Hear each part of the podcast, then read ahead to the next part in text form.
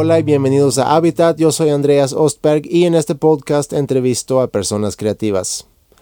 Por si te falla iTunes, también lo puedes escuchar en www.sanfora.com habitat. Muchas gracias por todos sus comentarios eh, que he recibido después del episodio pasado con Rodrigo Guardiola. Eh, lo agradezco mucho y sigan corriendo la voz, usen Twitter eh, si este es el medio que prefieren. Ahí pueden usar el hashtag Habitat. A mí me encuentran como arroba Andreas Ostberg. Y eh, por qué no compartir cultura también con sus amigos y amigas a través de difundir este podcast.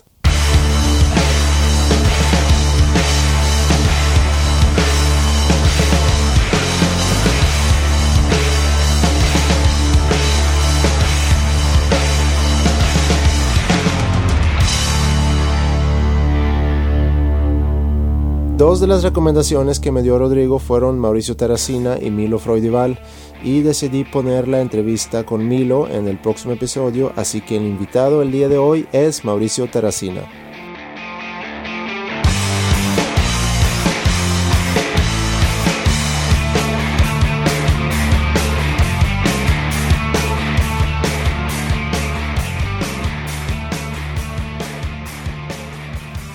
Mauricio es artista, compositor, productor, eh, cantante, multiinstrumentalista y en su profesión, para mí, de los mejores que tenemos aquí en México.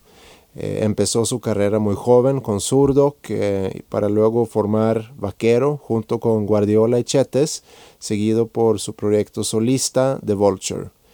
En esta entrevista no platicamos sobre la próxima reunión de Zurdo para Vive Latino, ya que todavía no era oficial, pero platicamos de muchas otras cosas, así que vamos a darle.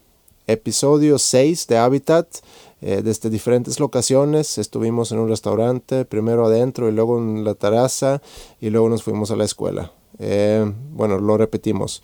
Episodio 6 de Habitat, desde un restaurante y School of Rock, todo en San Pedro Garza García, Nuevo León, con Mauricio Terracina.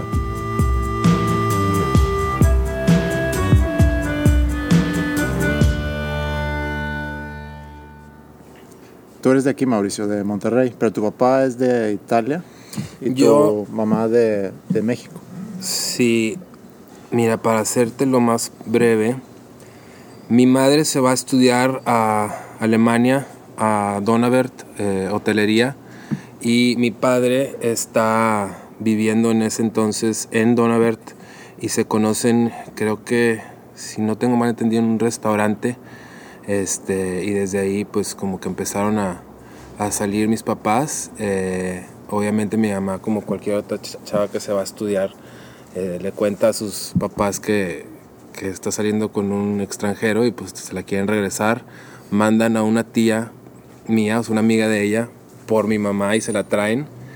Eh, y como a los mes, mes y medio viene mi papá a Monterrey a pedir la mano a, le tocan a, mis abuelitos y es pues Egidio a tocarle ahí la, la puerta a mi, a mi mamá y pues se trajeron a mi papá para que se casaran, se regresan para Alemania y me tienen allá. Entonces, eh, yo, yo nací en Alemania, yo nací en Donavert, eh, un 14 de diciembre a las 7.36 de la mañana, eh, en 1978. Y me vengo yo con mi madre a Monterrey, México, que ya estaban viviendo aquí mis abuelos. Cuando yo tenía aproximadamente cuatro años, alérgico a todo. Eh, literalmente cuando llegué a México se me cerró la garganta, no podía respirar. Este, me tuvieron que llevar a, Houston y hacerte esas pruebas que eran como placas de, de inyecciones para ver qué era lo que, lo que tenía mal. Este, no sé, yo siempre me recuerdo que era una pesadilla todas las inyecciones. Eh, me perseguían con un cinto porque nunca me la quería dejar poner. Hasta que a mi abuela se le ocurre intercambiarme una inyección por un G.I. Joe. Entonces, siempre que me iban a dar, de que es, la hora del pin, así le llamaban el pin, es pues pin, ya te digo la mano. Este, bueno, este, y me regalaban un G.I. Joe, entonces acabé con un chingo de G.I. Joes. Este, pero sí, eh, mi papá es italiano, de Ceniza, Potenza, Cordillera con Sicilia. mafioso hasta el tronco. Eh, no, no, no, es muy buena persona. Eh, mi madre es de Monclova, Coahuila. Este, y eh, pues la mayoría, de, la mayoría de la parte de mi vida la pasé aquí en, en, Monterrey. Y pues hace como dos años y medio me fui al DF a vivir, a vivir el sueño de, de, la música. Oye, pero tú llegaste a los cuatro años, ¿hablabas alemán o en, qué se hablaba en tu casa?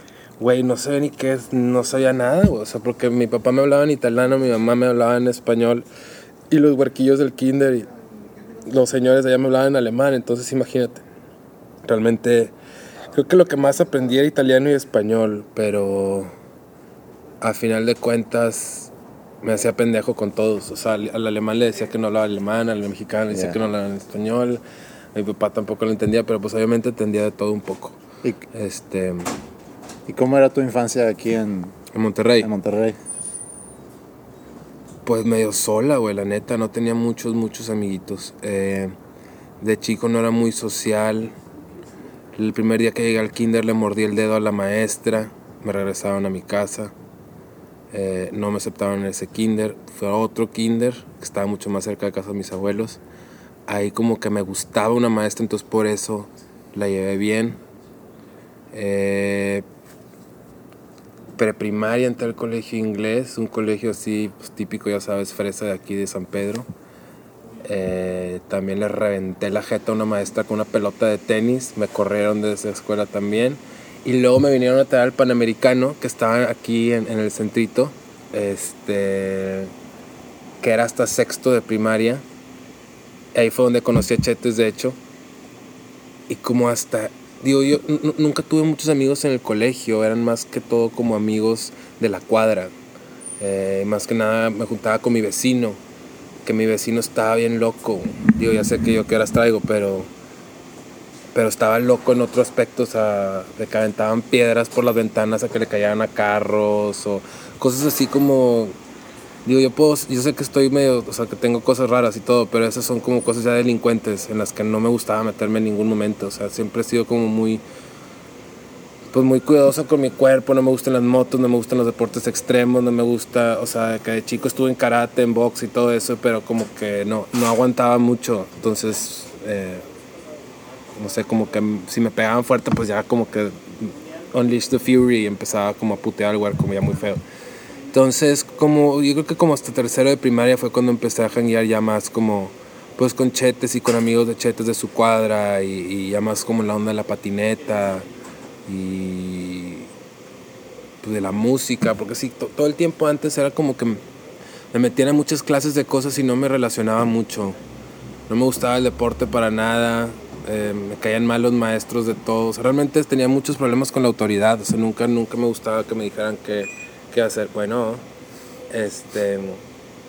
Entonces, no sé, como que siempre era, o sea, eh, no quiero decir que era un outcast, porque la, verdad no, era como que fuera el, la oveja negra, sino, pues no sé, o sea, la, sociedad puede ser un poco cruel y más en ciudades como esta o, o, o locaciones donde hay este tipo de sociedad, o no sé lo cual a mí me, me, o sea, me, me causaba mucha risa, pero a, a, los otros chavitos no, o sea, me dejaban en el campestre para clases de, de tenis, de soccer, de golf, de natación y todo eso, y de todas me corrían. Y luego me perseguían entre todos los huerquillos fresas, y yo siempre vivía con el personal del restaurante, con los maestros, con los coaches, eh, con, en la T de práctica, aventando, o sea, levantando el, el, el césped de, del pot, o sea, que estaba bien rico, entonces me encantaba levantar, o sea, pura desmadre, la neta, o sea, era un cabrón. Eh, pero sí, creo que tuve una infancia como que muy, eh, o sea, la pasé mucho rato solo, sí. Y también tenía que ver mucho el que yo desde los, o sea, llegué aquí a los 4 y como de los 8 a los 13, todos los veranos me iba a Alemania con mi papá. Entonces esos dos años, dos meses y medio, era un cambio cultural y de, de un cambio total, güey, porque en ese entonces no había internet, no sabíamos qué estaba pasando allá, no sabíamos nada de nada, güey, o sea, realmente pues no tienes contacto con, pues no sabes ni qué chingado está pasando en otra parte del mundo, güey, y sí, era un cambio muy, muy loco, güey. Dices que pasaste mucho tiempo solo, ¿qué hacías cuando estabas solo? Oía el radio, lo desmadraba, lo volví a armar, lo volví a romper. Me gustaba romper ropa, volverla a coser. Me gustaba ir a la cocina de los restaurantes de mi mamá picarles con la escoba la cola a las muchachas. Este, jodía a los meseros, eh, fumaba servilletas. eh, me gustaban un chingo los perritos. Eh, me gustaban mucho las niñas, trataba que me dejaran lo más posible en casa de, un par de hijas de amigas de mi mamá, lo cual no pasaba tan seguido porque sabían que era bien cabrón. Me gustaba mucho la música, güey. ¿Cómo fue, ¿Cuál fue tu primer contacto con la música? ¿Te acuerdas eso? Creo que pues fue, pues, pues fue mi tío y mi mamá. Mi mamá siempre fue más una onda como medio hippie. Eh, sí fue más hi- que ochentera. Pues sí, pues tú, tiene que ser. Mi tío fue un poquito más ochentero. O sea, por mi tío y Kiss, por mi tío y Queen, por mi tío y Twisted Sister, Michael Jackson, Madonna, Luis Miguel. y por mi mamá escuchaba más como Fleetwood Mac, Neil Young, eh, James Taylor, eh, mucha música italiana. eh, por mi papá Ro- Rolling Stones, Guns N' Roses. O sea, realmente yo escucho ahorita el disco de, de for Destruction. Y cuando, o sea, cuando está la canción de Welcome to the Jungle, el break donde dicen, You know where you are. Sabes que estás en la jungla, suena a la jungla, güey, ¿me explico? Y yo no sabía cómo estaban haciendo eso, o sea, el slide con la guitarra, los, los shakers, o sea, te llevaban a eso, te llevaban a, a esos sentimientos. No sé, así era como lo veía yo. Ahorita ya que produzco discos, que toco con bandas, que llevo tanto tiempo en la música, pues ya es muy distinto como escucho algo nuevo. Porque sigo siendo fan de muchas cosas. Eso es lo que me mantiene a mí vivo y con ganas y motivación e iniciativa de hacer música. Porque pues muchas veces también me da asco la música, porque ya no quiero saber de música, porque no me gusta la escena en México, porque no me gusta la música en español. Y aquí es donde estoy atorado. Entonces, siempre he pensado así. eh, y, y es muy difícil, güey, porque realmente la, la razón por la cual nosotros empezamos a hacer música era por lo mismo, porque queríamos escuchar música en el radio que nos gustara. Entonces como que queríamos hacerlo de esa manera, o sea, que bueno, chale, vas, o sea, tú tocas la lira, yo toco el bajo, vamos a darle, vamos a darle hasta que llegó el punto donde que, ok, cabrón, tienes que cantar, tienes que componer, tienes que darle bien, tienes que tocar bien el instrumento, vamos a darle pum, pum, pum, hasta que sucedió y empezamos a escuchar la música por el radio. ¿Tu primer instrumento fue el bajo? O sea, el primer instrumento que compraste. Mm. Mi primer instrumento de mi mamá tiene una, una guitarra que una vez la trajo una tía que era de mi mamá, que yo nunca la había visto. Pero dice, no tienes, esta es tu mamá. Ya, vale, qué chido. Pero pues la veía como un mueble, una guitarra de caja, así, con cuerdas de nylon. Y pues, mi mamá siempre fue bohemia, mi mamá canta, mi mamá ha grabado discos, todo el día está cantando. Yo siempre obviamente le estaba diciendo que se callara, pero pues no sé por qué chingados, nada más por joder, porque cantaba bien cabrón, canta bien cabrón. Este, creo que pues de ahí viene mi voz, más bien. Este, entonces una amiga de ella es la que me empieza a enseñar acordes en una guitarra acústica, lo cual me da una hueva encabronada. Total, le dije, bueno, mira, me voy a meter a Durk, porque tu amiga me está dando un chingo de hueva. Me voy a meter a Durk, voy a hacer esa mamada que tengo que tocar enfrente de los papás y todo ese desmadre, y luego quiero un bajo. Este, yo estaba en guitarra acústica y Chetes y Memo estaban en guitarras eléctricas. Entonces ellos estaban oyendo Poison y estaban oyendo Motley Crue y a mí me estaban enseñando. Total ya me compraron el bajo el día de la grabación ese pedo. Era un bajo blanco Samick, me acuerdo que era el bajo. Cuando te empezaste a juntar con Chetes, en, ¿qué fue? Tercero de primaria, dijiste. Simón, ¿Y qué fue lo que los unió? ¿Fue por música o fue por...? Yo, yo, que era un hocicón, era muy mentiroso. Yo llegaba con camisas TNC y con tenis Vision y con pantalones 501. Entonces llegaba de que yo bien cool, ¿no? Entonces pues luego, luego spoteaba quién traía camisas TNC. O Gotcha, Catch It, Warnet France. Pero estaba este batillo ahí, güerito, también con una camisa TNC. Este, entonces en el recreo me acerco de que, pues ya sabes, de que no, pues yo soy surfer. Me lo doy en San Diego, bien bañado. Y... ¿Qué onda? ¿Qué rollo? No, pues chido, la patineta. mm, con madre. Y todo empezó por la patineta. Hasta que ya empecé a caer a casa de Chetes. Y el papá de Chetes tocaba. O sea, había Stratocasters en su casa, había guitarras acústicas, había aparatos electrónicos. Y sabía los nombres de las guitarras. y los estilos y las marcas y yo sé nada, güey. Y todo lo que estoy diciendo estoy inventando. En una noche, creo que la primera vez que me quedé a dormir en casa de estos güeyes, les conté, o sea, que yo vivía con Guns N' Roses. Que a mí me habían dejado en una militar y me había escapado. Y que le caí a casa de Axel y Slash. Y que, hey, dudes, what's up? si le preguntas a Chete, de Memo, te van a contar lo mismo.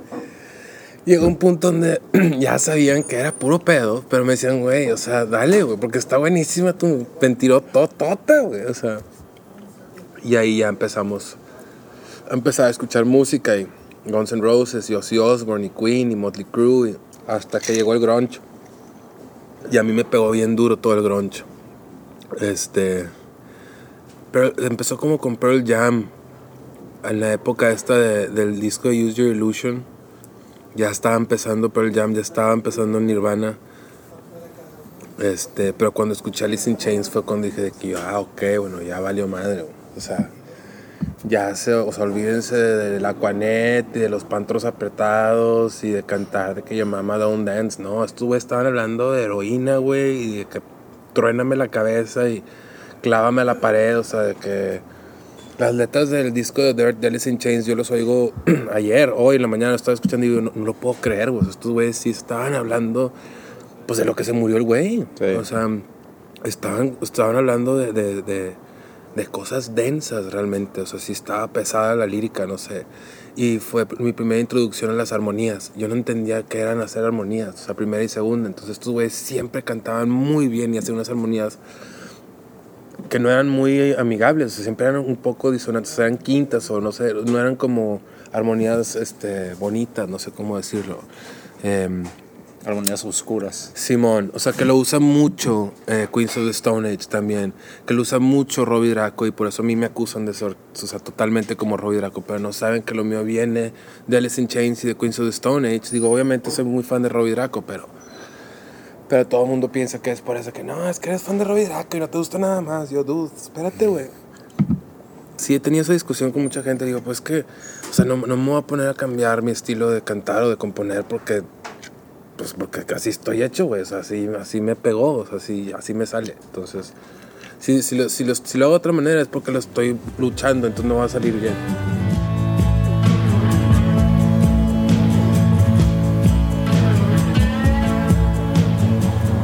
¿Cuándo empezaste a componer? Sabes que está bien raro eso, güey, porque porque te puedo decir que conscientemente decir yo estoy componiendo creo que fue ya casi a finales de lo de Vaquero, güey. Porque yo veía cómo Chete sacaba y sacaba rolas y componía rolas y componía rolas y yo, ¿qué es esto, güey? ¿Cómo puedes hacer eso, güey?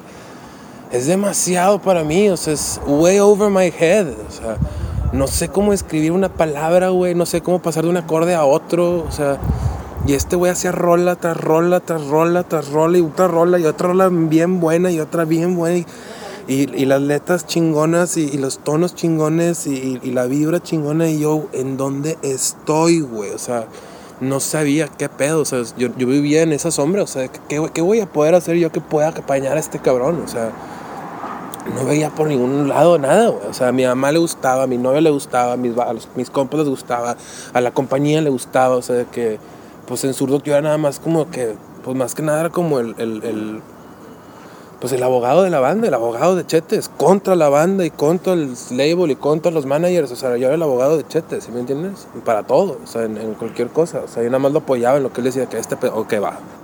Pero componer, componer, güey. Yo creo que ya es.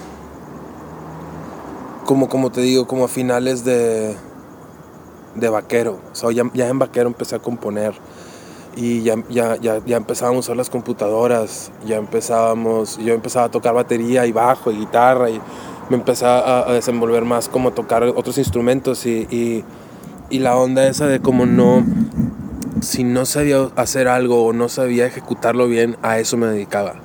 Si no sabía tocar tocaba, eh, batería, tocaba batería. Si no sabía tocar guitarra, tocaba guitarra. Si no sabía usar la computadora, usaba la computadora este, hasta que me salía. Y, eh, lloré mucho, güey.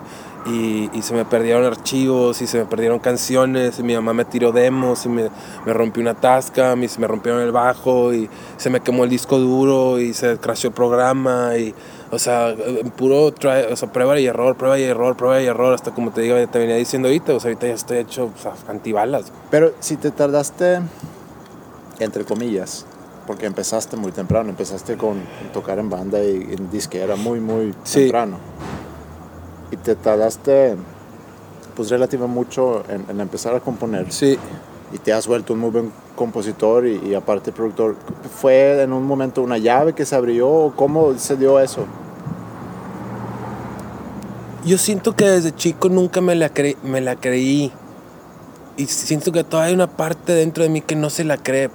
Pero, o sea, soy como, o sea, soy bien ingenuo, güey, la neta. O sea, realmente mi, o sea, es una constante lucha el no creérmela, porque es, es contraproducente para mí. Porque, o sea, no, no, no es de que "Eh, está bien chingada esa, esa rola, que, ah, ya, ya, ya". ¿Sí? Siempre tengo que decir eso, cuando, cuando la, realidad es que tengo que decir muchas gracias, güey, qué bueno que te gustó, güey, ¿sí me entiendes?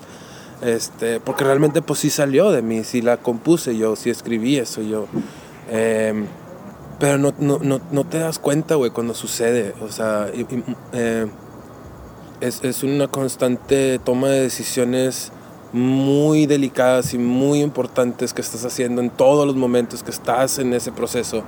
Me refiero al proceso cuando pasa, o sea, porque, güey, es tan, tan sencillo como que te paras, agarras la lira y das dos, tres putazos y ya o sea, te entraste en algo, que se te viene otra cosa, prendes la compu, haces un beat, o sea, no, no sé cómo llegas ahí, pero simplemente te sale, o sea, te, te metes y, y está divertido y, y lo sientes y tú de que, ah, qué chingón, o de que, ah, qué hueva, y lo dejas de hacer. O sea, porque muchas veces que he intentado que, oh, ok, yo sé que me da hueva, o que una barrera, un- una barrera muy grande que es, ay, tengo esta idea, oh, prende la compu, prende el disco duro, oh, conecta, acá, no está afinado, ay, se cayó la compu, vuelve a prender, oh, ching, esta sesión no, la otra, oh, hijo, ¿dónde está la otra púa? Ching, se me rompió una cuerda, y ahí ya se te fue todo, ¿sí me entiendes? Entonces hay, hay veces que la mañana me levanto y afino todo y conecto todo y tengo toda la mano y, este, o sea, me trato de quitar todos esos obstáculos nada más para hacer wow, bing. No sé, por ejemplo, sigue hablando, me acuerdo que algún exnovio me, me compró un, disco de, de, The Bronx y llegó, McAllen, lo escuché una vez, como que me eché una siesta, desperté y ya tenía la rola, o sea, ya estaba la canción, o sea, estaba entera en, en mi cabeza. Y la tonada, y la tonada pues siempre lo tra- o sea, la hago con na na na, na, o sea, empiezo a cantarlo así y luego ya le vas metiendo la, la letra, no sé. ¿Tu proceso de composición es siempre igual? ¿O tu, tu rutina Sí, de componer es siempre sí, igual? Sí. O sea, tengo que tocar algo, una estructura, una progresión que me suene cool para grabarlo. Y ya que lo grabo, le voy metiendo cosas para que me motiven a cantarle algo arriba. Este.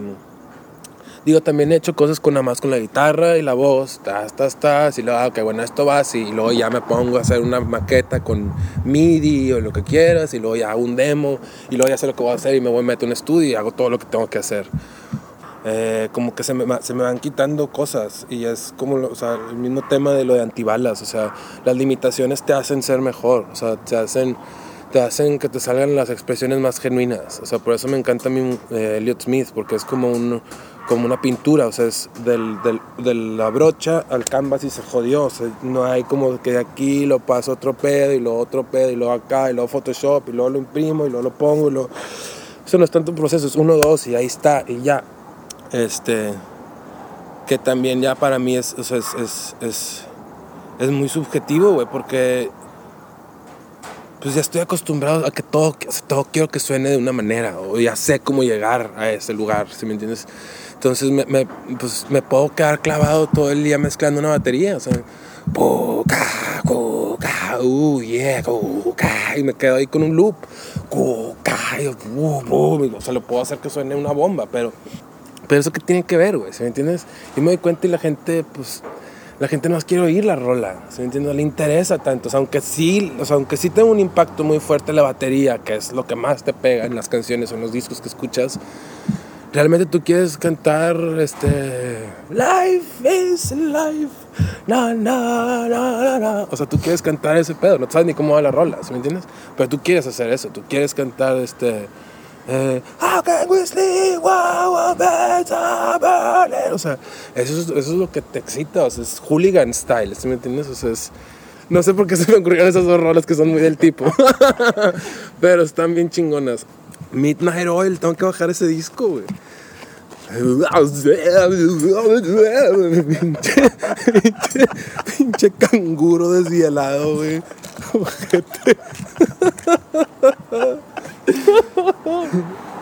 Un koala hasta el tronco, güey. Pero a lo mejor lo de la composición puede tener que ver que trabajaste, como dijiste, con alguien que estaba componiendo, componiendo, sacando rolas, Sí. sacando rolas. A lo mejor no había tanta necesidad de, pues, de estar calando cosas tuyas. No, deja tú, o sea, me sentía como... Al contrario, güey, o sea, era como... Me, me exigía demasiado y no sabía ni por dónde exigirme, ni qué exigirme, porque no sabía, o sea... No sé, güey, o sea, no, no, no... Sabía que yo tenía otra cosa, güey, ¿sí me entiendes? O sea, llegó un momento donde ya me desprendí de eso de que, ching, tengo que hacer rolas, tengo que hacer rolas. No, yo nada más, o sea, preferí, sí, preferí ser yo. Y preferí janguear con el productor y, y janguear con los instrumentos y ver cómo se graba. Y me metí por otra parte muy diferente que en la que estaba Chetes cuando estábamos en la banda, siento yo, que es a lo que me llevó ahorita, o donde desemboqué ahorita, o donde me encuentro ahorita. Este.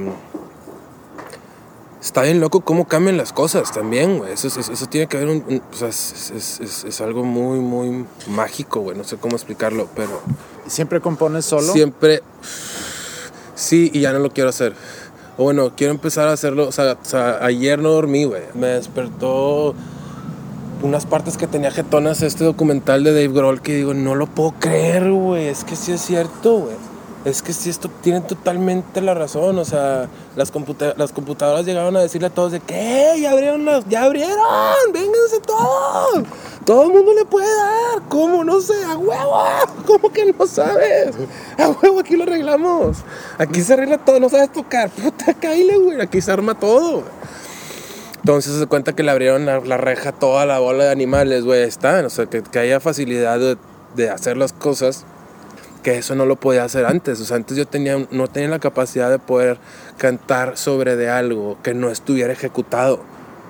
O sea, me refiero tocado en vivo por un humano. O sea, se hacía una pista de un beat con un bajo de teclado y era de que, que le, o sea, ¿cómo le canto arriba? O sea, se va a ver, se va a ver muy fake. O sea, hasta que me quité también esa, ese scab de que no, a huevo, Dave Gahan, vámonos de Patch Mode, yeah, Ministry, vámonos, ok, let's do this, Nine Inch Nails, woo, Front to 42, industrial, dance, techno, vámonos, pinche hip hop, todo, trip hop, vámonos, todo. Y ahí va saliendo eso, o sea, me gusta ponerme trabas, o sea, me gusta, no me gusta lo fácil, o sea, no me gusta... O sea, no- lo estoy diciendo, pero realmente no lo quiero. Pero, o sea, sé que no, o sea, muy en, el inconsciente sé que no me gustan las cosas fáciles.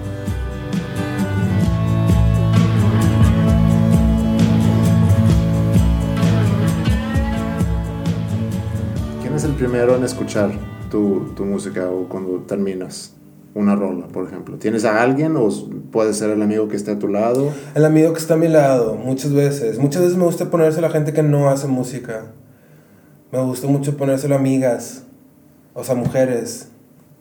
Eh, siempre se lo pongo a mi mamá. Eh, no me gusta discutir de música con músicos. No me gusta hablar de, mu- de instrumentos con músicos. No, no, no. Nada más. Como que se me hace medio nerd. O sea, con mis amigos músicos me gusta madrear, me gusta otras cosas.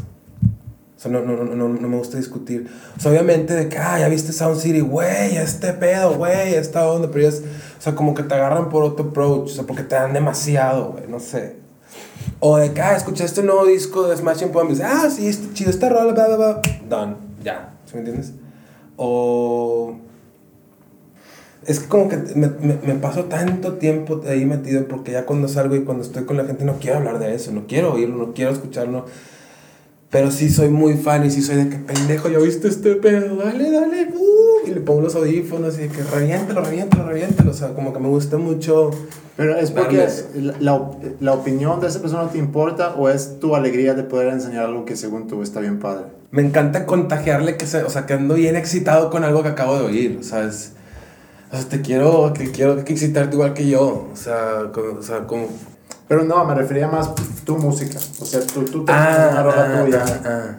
¿Me la enseñas porque te interesa lo que yo puedo opinar o porque simplemente, oye, date esto, está, está bien chingón? Ah, pues siento que es muy personal con cada quien, con- o sea, con- con- a quién se lo pongo y con qué propósito. Y también tengo yo mis prioridades en mi cabeza muy, eh, muy random, o sea, muy basadas en cosas pues muy relativas que son mi manera de cómo ponerle importancia a los comentarios de la persona, de la rola que le estoy poniendo. No sé, se ve muy complicado, pero pues sí me tienes que Claro. muy automático. o sea, es, Sí. muy, es muy fácil, muy rápido de, de, pues de tripear. Pero sí es muy personal, o sea, es más de que, ah, mira, chécate esto. O esta rola te va a gustar a ti. O, hijo, es una rola tipo esto que te va a pelotar. O, si me entiendes? O sea, tengo seis rolas y te voy a poner una. Si me entiendes? Esta rola quiero que la oigas tú. O esta rola deberías de oír tú. O vamos a oír esta rola, chécate el solo. O, si me entiendes? O sea, eh, ¿Qué? no sé. ¿Y cómo es tu necesidad de reconocimiento? Yo nada más quiero vivir feliz, güey. No quiero vivir preocupado. Hago lo que hago de la mejor manera y le meto todo lo que tengo. Lo hago la- de manera más humilde que puedo. Con un chingo de huevos. Nadie me lo dio gratis. Llevo marinándolo más de 15 años. O sea...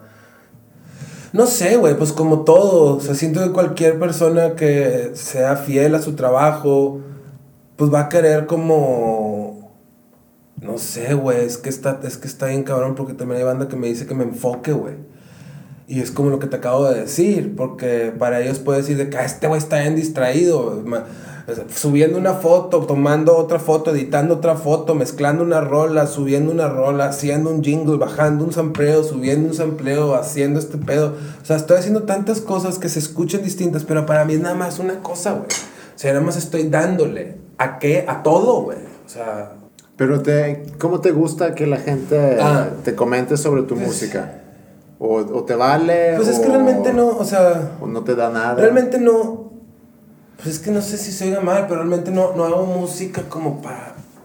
O sea, no hago la música para, la- para las masas, de que "Eh, esto es para la banda, ¿no? O sea, si- simplemente me tiene que sonar bien a mí. O sea, si me suena bien a mí y, y yo puedo enseñártelo a ti, ya con los huevos que yo tengo de enseñártelo, supongo que ya tiene que tener algo, güey. ¿Sí? Porque o sea, me, me exijo mucho yo a mí mismo para oírme yo a mí mismo. Ya cuando sale y cuando lo suelto, para empezar cuando te lo enseño, ya es una cosa, pero ya cuando lo saco así, ya cuando sale un disco al evento, cuando puede estar ya al alcance de la gente, eso ya no es mío, eso ya es de la gente, o sea, eso ya no existe. ¿Te arrepientes algo en tu carrera? De ser, de ser, de no perder el estilo. Y ya va mucha gente que me lo dice.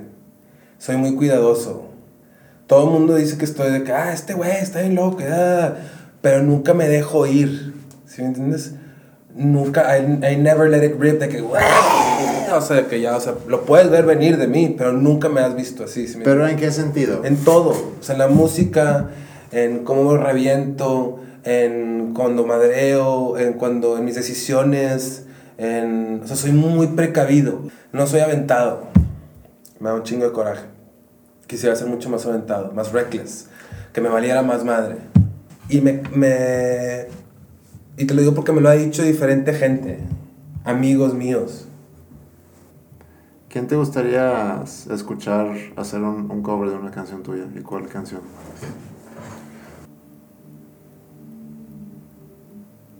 Wow. No sé, güey. Beats me. No sé, güey. ¿Hay alguna canción que, que, que deseas que tú, que tú lo hubieras compuesto? Puta, hay muchas. La de El tiempo se va de Chetes. Pues muchas canciones de las Chetes me encantan, güey. El tiempo se va sin, sin explicación. Eh, la canción de Reptilectric me gusta mucho. Me gusta mucho esa frase, la de quiero, quiero libertad en, en un mundo material. Todo ese pedo, todo ese coro, o sea, esa parte me voló la cabeza la primera vez que lo oí. Sí. Se roba muchas palabras que no debe usar, que son mías. O sea, no, no agarras esas palabras.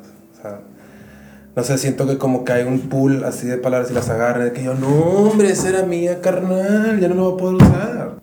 Pero sin, sin, sin explicación, Electric. Sharon Tate de, de los Babasónicos está muy buena. Pues, güey, cualquier rola de Robbie Draco, güey, no mames. Este, Amantes hasta el fin. Wow. Robbie Draco estaría con madre que hiciera una rola. Eso sería un, un- algo chido. Eso sería algo chido. Eso sería algo chido. Pero como un mix, o sea, que hubiera ahí alguien, o sea, que estuvieran Robbie y otro vato de que la traca, así, que mame.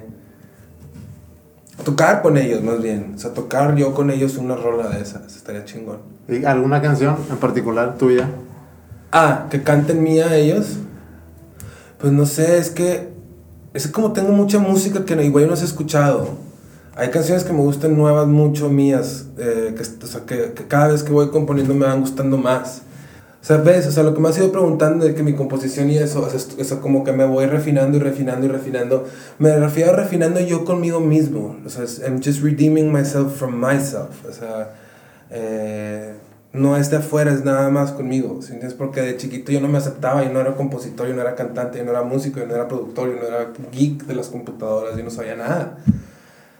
Y me fui comiendo cosa por cosa y roñéndolo hasta que me lo chupaba y lo acababa todo. ¡Ah! La batería, el bajo, las computadoras, los programas, ¡ah! el ensayo, al final la batería, ¡ah! todo este pedo y ver todos los músicos, ver conciertos y ver ¡ah! qué les gustaba a ellos. ¡ah! Me voy comiendo todo, o sea, hasta llegar a un punto donde ya me acepto de una manera natural. ¿Y tuviste que vencer mucha inseguridad? ¿O, o Sigo o- siendo o- bien inseguro, güey. ¿Cómo?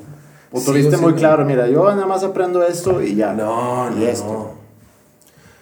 Yo sigo siendo todavía muy inseguro, güey. O sea, o sea, el ego es mi enemigo. O sea, eh, me, me encanta todo ese concepto espiritual y, y de, de- Me encantan las religiones, o sea, me, me encanta todo el, misticismo de la fe y, y- y- de, o la ciencia y la magia y, y el amor nos une a todos. O sea, no por ponerme tripeado, pero simplemente escuchaste esas tres palabras y suena medio raro, pero pues es la neta, güey, ¿sí me entiendes?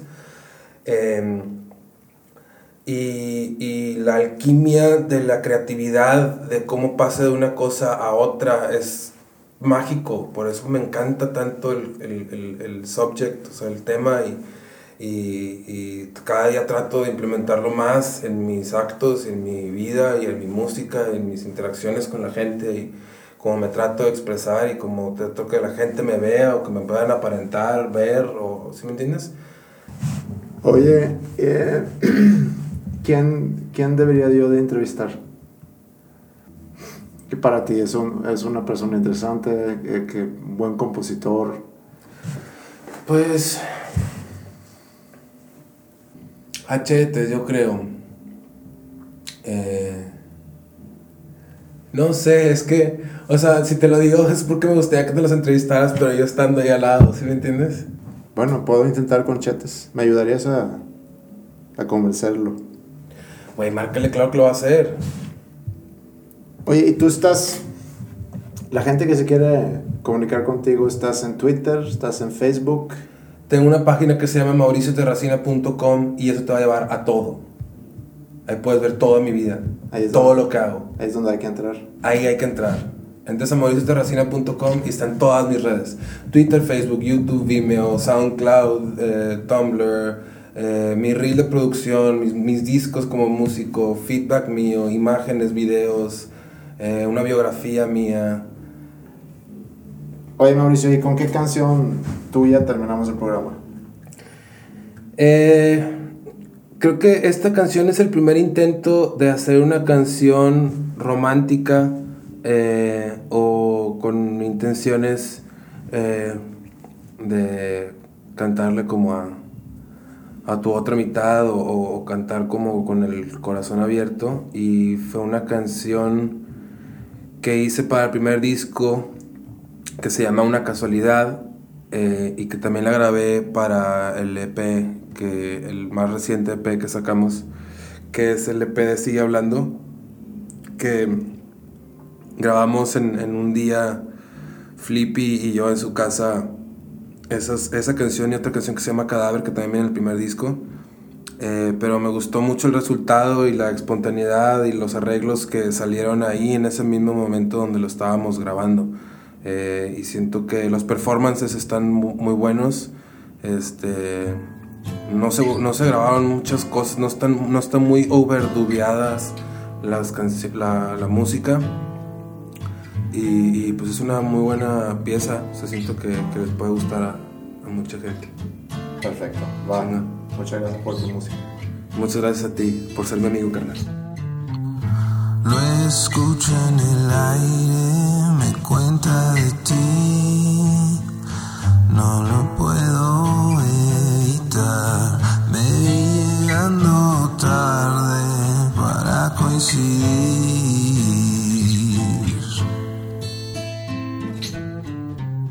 Me esconde la noche, te observo escucho respirar, permanezco invisible y te veo sonreír.